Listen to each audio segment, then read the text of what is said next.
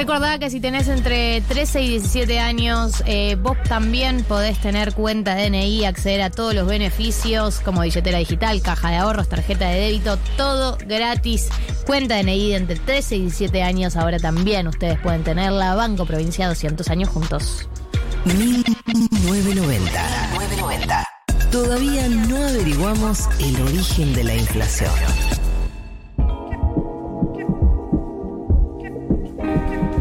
Ahora sí, gente, eh, llega el momento de que Juan Elman haga todo lo que tiene que ver con Juan Elman, ¿Qué es? que es la Ser Juan política Elman. internacional y ser Juan Elman, que hoy trajo una versión de Juan Elman eh, que en realidad estaba pensada para la Feria del Libro, Sí. pero la vamos a hacer acá, Sí. en el estudio. Sí, vamos a hablar de libros. ¿Por qué? Porque podemos. Porque podemos, sí. Vamos a hablar de libros. Me encanta igual hablar de libros. Es una, es algo que no se hace tanto en este programa, así que aunque sea por esta excusa, me parece un buen Dale. motivo para hacerlo. Bueno, a priori son un par de recomendaciones vinculadas a temas que están flotando hoy en la agenda global. Pero siempre con un ángulo más piola, ¿no? No les vengo a recomendar libros así como pesados, ¿viste? Pues no. un está. ensayo sobre el No, Medio no. Oriente. Claro, yo ya, yo ya dejé de leer esas cosas, así que tampoco quiero recomendar algo que Ya no, no estoy lea. consumiendo. Quiero que agarremos por una novelita muy bella, muy linda. Se llama ¿Quién mató a mi padre? O sea, novela de Edouard Louis, un chico francés. Una especie como de enfant terrible, así lo presentan. eh, de las letras francesas tiene una edad que es irrisoria, que son 29 años. O sea, estos libros los escribe a los 25, 26. O sea, un tipo que básicamente lo lees y te sentís medio un fracasado. Pero Eso pasa mucho igual con los pasa artistas. mucho. eh, artistes. Pero vale la pena, vale la pena hacerlo la porque, porque escribe. Es un chico, a ver, un chico, un joven gay de izquierdas, así un poco es la presentación de, de este personaje, que es quien escribe, es el narrador y es además eh, el autor de la, de la novela, un chico que deja su pueblo, un pueblo rural en Francia, no dice cuál, pero es un pueblo rural. eh, esos pueblos atravesados por unas fábricas, fábricas que con los 90 se fueron, digamos, cerraron. Eh, un joven que se va de, de su pueblo porque lo discriminaban, digamos, un poco él cuenta en otro libro que es eh, Para acabar con Eddie Beleguel, que es el libro de la- su ópera prima. Donde es una infancia muy difícil, un pueblo que lo maltrataba, lo discriminaba y él se va. Todo esto lo cuenta en ese primer libro que es Para acabar con Eddie Beleguel, donde su padre, que es un tipo de ultraderecha, homofóbico, machista, juega un rol protagónico. ¿Por qué cuento esto? Porque en la novela que vengo a recomendar hoy, que es, insisto, ¿Quién mató a mi padre?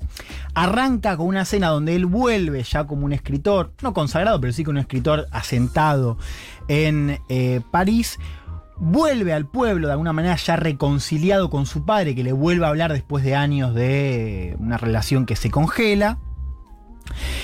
Y empieza a contar lo que es el reencuentro con su padre. ¿no? Es una historia que tiene, si querés, eh, son dos historias en, la novela. ¿no? Es una novela más bastante cortita. ¿no? Por un lado es la relación de este padre-hijo, una relación muy complicada por la, la infancia. Un poco él también describe, esa narra al padre estos mandatos de masculinidad. Sea, un padre que también lo sitúa en el contexto económico por un lado, pero también del pueblo, ¿no? Donde el padre tiene esto de, de- ser un hombre hecho y derecho y donde también la idea de que el hijo es un poco afeminado, bueno, no, no, no, le, no le cabe mucho y él también tiene esa cosa medio de reproche al padre eh, por, bueno, maltratarlo y por no, básicamente no aceptarlo, ¿no? Cuando él era, era joven. Esa es una historia, ¿no? Que es muy linda también y creo que es parte también de la magia de la novela.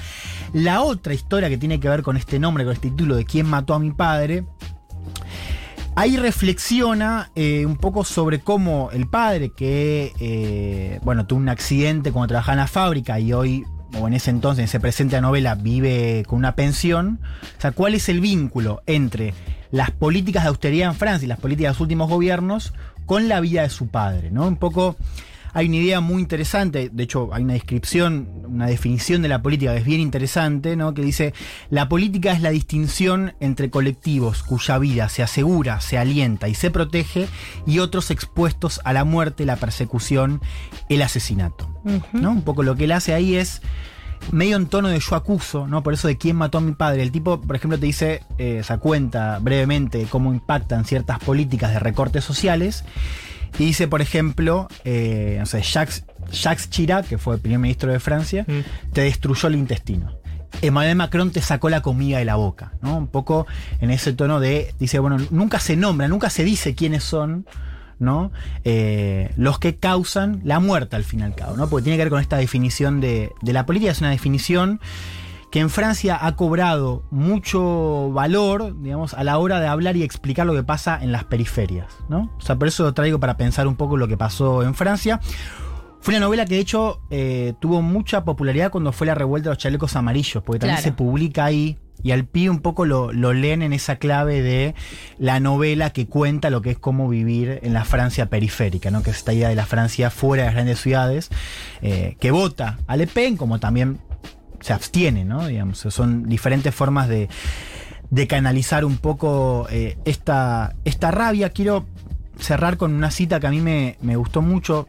Eh, el pibe cuenta cómo justamente a partir de una, eh, de una medida, en este caso positiva, un subsidio que básicamente hace que la familia tenga más plata a fin de mes, bueno, cuenta la escena donde a partir de ese subsidio el padre lleva a toda la familia al mar, ¿no? Y él habla sobre esto de cómo le cambia la vida, eh, para bien y para mal, o sea, esto de ir al mar como algo positivo, pero también cómo los va matando cuando son estos recortes, o sea, cómo le cambia la vida, cómo la política le cambia la vida A las personas. a las personas de estas zonas, ¿no? Dice, me di cuenta cuando me fui a vivir a París, lejos de ti. Las clases dominantes pueden quejarse de un gobierno de izquierdas, pueden quejarse de un gobierno de derechas, pero un gobierno nunca les causa problemas digestivos. Un gobierno nunca les destroza la espalda, un gobierno nunca los lleva a ver el mar. La política no cambia sus vidas o lo hace bastante poco. Esto también es curioso. Ellos hacen la política, ¿no? Hablando de las élites, de, de París, ellos hacen la política, pero la política apenas tiene ningún efecto sobre sus vidas. Para las clases dominantes, la política es a menudo una cuestión estética, una manera de pensarse, una manera de ver el mundo, de construirse como individuos. Para nosotros era vivir o morir. ¿no? Y yo creo que esta cita refleja un poco esta tensión ¿no? que muestra la novela de esta vida en, en la periferia, que además, al margen de la política, tiene pasajes muy lindos, ¿no? Sobre este hijo, ya de 30 años, ya un poquito más amigado con el, con el padre, pero que al mismo tiempo, bueno, mira hacia atrás y también tiene mucho que reprocharle, ¿no? A ese padre homofóbico, eh, machista, que bueno, eh, Sí, se sí. la hizo pasar bastante mal. ¿Quién mató a mi padre? Entonces, primera recomendación. De Eduard Luis la encuentran en español, yo la leí en Kindle, la pueden leer también ahí, porque es una novela bastante eh, breve, pero también se consigue acá en español. Segunda novela que recomiendo es Formas de volver a casa, Alejandro Zambra. Me encanta. Clásico Alejandro de literatura chilena, también con un tema que está dando vueltas ahora, ¿no? Que es Chile, por suerte, ¿no? Que está dando vueltas y que sigue un poquito más, digamos. Yo te lo digo con, con, cierta, con cierto interés personal. Bien, clásico, insisto, de eh, literatura chilena. Una novela que inaugura una tradición eh, que es muy sintomática de Chile, que es esta idea de la literatura de los hijos, ¿no? O sea, estos hijos, Zambra, digamos, es uno de ellos, que se o niños en dictadura, o sea, niños que crecen en, en dictadura y que cuando son adolescentes o sí, ya en los 20 años ven esa transición muy particular, ¿no? Que es la transición eh, de Chile, digamos, de dictadura a democracia, que es muy diferente a la Argentina, ¿no? Es una, una transición mucho más habitada por silencios, por los pactos, y donde básicamente Pinochet, para, esta es la idea central para entender, Pinochet no es juzgado, Pinochet queda al mando de las Fuerzas Armadas. ¿no? Ese dato ya nos sirve para entender un poco cuál es la, la, la- la característica de la transición chilena. ¿no? La, la novela cuenta la infancia de un nene de nueve años en, en la comuna de Maipú, que es una comuna también muy particular, una comuna popular de clase media, ¿no? Sombra la describe como esta idea de la, la clase media sin sueños. Eh, En Santiago, ¿no? en Santiago, sí. Eh, en los 80, plena dictadura de, de Pinochet, cuenta esta relación con, con una chica del barrio, ¿no? un, po- un poquito más grande, que tiene un familiar, a su padre, después se, se, revela.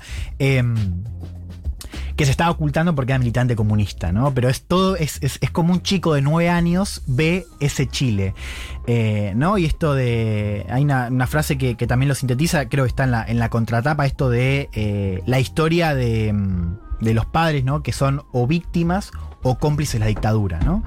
Eh, Es el Zambra más parecido al Zambra de las primeras novelas, Bonsai y La vida piedad de los árboles, al Zambra, al Zambra que conocemos ahora con Poeta Chileno, que también es un novelón y la súper recomiendo. Sí. Eh, Hermoso libro. pero si Poeta Chileno tiene una cosa más de un narrador que te lleva a las narices del principio al fin de la historia, o sea, es una gran historia con personajes y escenarios, pero no tiene esto que tiene Formas de volver a casa, que es esto de la relación, la narración metaliteraria. O sea, eh, Zambra arranca con esta historia, después eh, la narración se fragmenta y habla un poco del narrador que escribe esa historia, ¿no? Y está esto de, de, de- de- de- de escribir la historia de uno y de escribir la historia de otro, ¿no? Con eso también el guiño es generacional. Y después vuelve a la historia con un reencuentro de este niño de nueve años, ya más adulto, en un Chile de la democracia.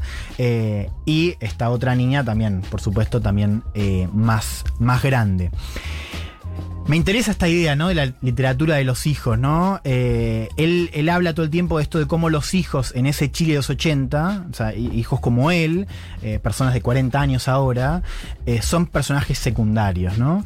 Digo, ven cómo, o sea, ven la historia a raíz de, de- los ojos de, de su padre. Tiene algo muy singular, o sea, uno puede comparar con de- hay un libro acá que se llamó Los 60 eh, de la gente común que sacó siglo XXI, que es un poco de, bueno, cómo es la vida cotidiana en la dictadura. Bueno, también hay algo interesante para comparar de cómo era la vida cotidiana eh, en Chile.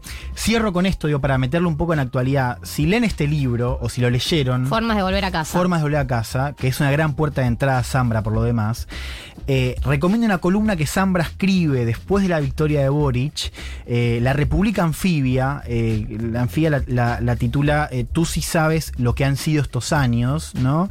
Y ahí Zambra habla de la generación Boric, ¿no? De cómo es para alguien de 40 años votar por primera vez a un presidente más joven.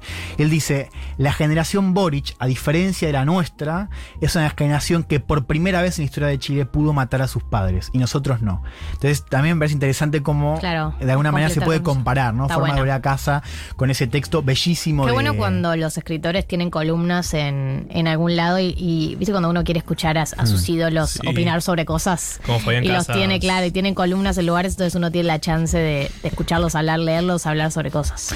Eh, sí, totalmente. Y bueno, decía, es una gran puerta de, entrada eh, a Zambra, que, que sí, que sigue escribiendo, escribe poco sobre Chile, pero también vale la pena leerlo cuando, cuando lo hace. Última novela, no es una novela, sí es una novela de no ficción, ahí podemos discutir si es novela o no, pero digamos es un texto de no ficción, que se llama No digas nada. Y lo elegí porque van a ver en las noticias de estos días, eh, recién me llegó la notificación de BBC, que hubo elecciones eh, locales en Irlanda del Norte, hubo elecciones locales en Reino Unido el jueves, pero con un resultado particularmente importante en Irlanda del Norte, donde por primera vez ganó una mayoría de votos este partido Sinn Féin, que fue durante mucho tiempo el brazo político del ejército republicano irlandés, ¿no? Este ejército que peleó Mira. en la guerra civil brutal, llamado los, los Troubles, de Irlanda del Norte, o sea, estas, estas dos zonas, ¿no? El, el, el AIRA representando el bando nacionalista católico, contra el lado unionista apoyado por eh, Reino Unido, ¿no? En esta batalla de 30 años, guerra civil, que termina con este acuerdo de Viernes Santo. Eh, y bueno, es un tema que se está discutiendo ahora, ¿no? De cómo este conflicto vuelve a aparecer eh, y cómo estos dos sectores se vuelven a enfrentar a raíz del eh, Brexit, ¿no? Digamos, cómo el Brexit genera una nueva situación. No quiero hablar de eso hoy, pero sí quiero recomendarles eh, este libro que se llama No digas nada. Eh, de Patrick Radenkiff, que es un periodista de New Yorker. El libro es un poco una crónica New Yorker larga, pero, pero muy bien hecha. Eh, es una novela de no ficción. Digo novela porque se lee, uno la lee como una novela. Aunque sea no Eh, ficción. Claro, a ver, es, es sencillo. El tipo arranca con un asesinato en los años 70, en plena guerra civil. Eh, es un asesinato de una viuda con 10 hijos a manos, o sea, se cree que fue el AIRA, este ejército republicano eh, irlandés. Es un crimen que no es un crimen de alto perfil, es un crimen que nunca se esclarece. Y el tipo lo que hace es meterse ahí, se empieza a investigar décadas después. Y termina contando toda la historia del conflicto. O sea, el tipo agarra ese Claro, asesinato arrancó de y ese termina. Claro, y termina haciendo una crónica que es buenísima para entrar al conflicto. Porque es una crónica también de cómo es vivir en Irlanda del Norte, de cómo era vivir bajo el aire, de cómo era vivir siendo el aire. O sea, ti- tiene escenas eh, fantásticas sobre cómo era ser militante en ese entonces del ejército y también cómo era la vida cotidiana, ¿no? Que eh, es interesante porque tiene también cierta vigencia actual, porque hoy la verdad es que en Irlanda del Norte se vive de manera muy segregada. O sea, vos tenés el lado protestante, unionista, que quiere ser parte todavía del Reino Unido, y este lado católico, más nacionalista, que tiene cierta afinidad con la causa republicana, la causa irlandesa, ¿no? Eh, es un libro, insisto, brutal. O sea, está escrito muy bien también. Es un libro gordo, pero que se lee también bastante, bastante rápido. Eh, y creo que es una gran lectura para entender este momento también. Si bien no habla de Brexit, también no puede ver esa vida cotidiana que ahora ha resurgido. Bien, entonces repasamos las tres recomendaciones. No digas nada de Patrick Raddenkeefe. Sí, eso de Irlanda. Eh, formas de volver a casa de Alejandro Zambra. Sí, y quién mató a mi padre de Edward Luis. Me encanta. Me encantaron las recomendaciones. Yo creo que voy a arrancar por Edward Luiz, que es el que más me interpeló. Ah, yo voy Alejandro por de Zambra ya lo leí. Sí, pero no leí ese. No, yo tampoco. Así que voy por ese. Eh, nos estamos por ir. Quiero decir una cosa antes de Decí retirarnos. Se viene el Festival Anfibio el sábado 14 de mayo a las 15 horas. Si no leyeron de qué se va a tratar, bueno. Hay una cantidad de cosas. Está la experiencia podcast con eh, la van premier del podcast Fugas. Tenemos también eh, estreno del Laboratorio de Periodismo Performático, eh, Paisajes 2032, Narrativas de la Nueva Década. Hay todo tipo de eh, propuestas eh, para el Festival Anfibio. Si quieren pueden buscar más información, obviamente, en la revista Anfibia, que cuenta un poco eh, el line-up. ¿No? De eh, lo que va a pasar, eh, todo lo que tiene que ver con el arte digital, lo que tiene que ver con bailarines interpretando textos de cuerpo, el último libro de Anfibia Papel que reúne crónicas sobre las subjetividades, eh, qué nos depara el futuro. Tenemos una charla entre Cristian Alarcón y Flor de la B, hay DJ set de Villa Diamante, que está en todos lados y lo amamos por eso.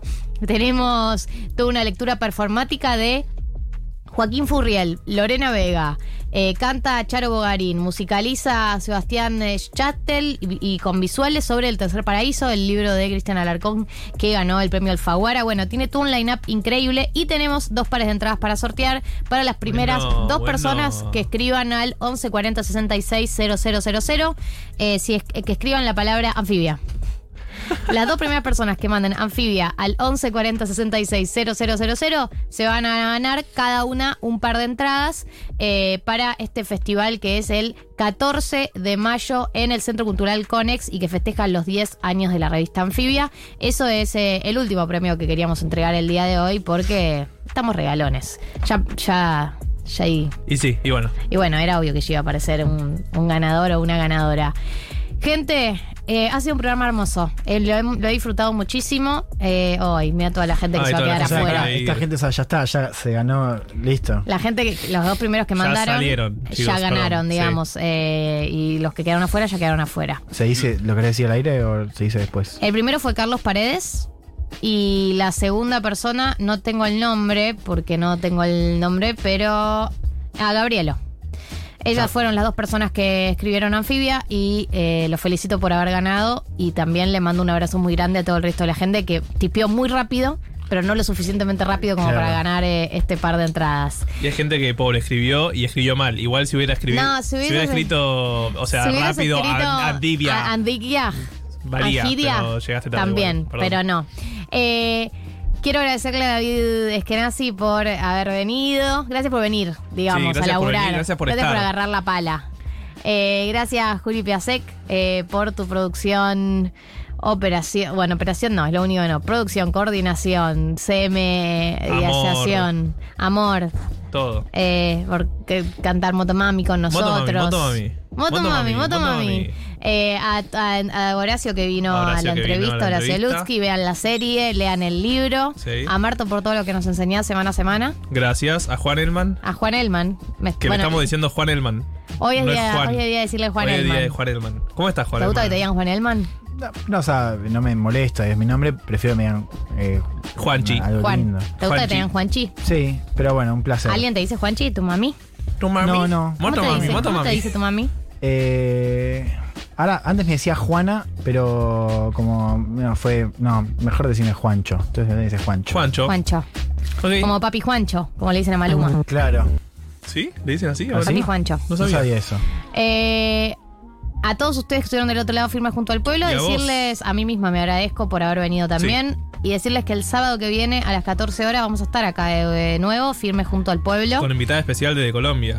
María del. Mar Ramón Vélez, que eh, creemos va a estar acá ya sentada con nosotras. La extrañamos, la queremos, le mandamos un abrazo muy grande. Y nos vemos el sábado que viene, ¿les parece? ¿No parece? Galia Moldavsky, Martín Slepsuk, María del Mar Ramón. 1990.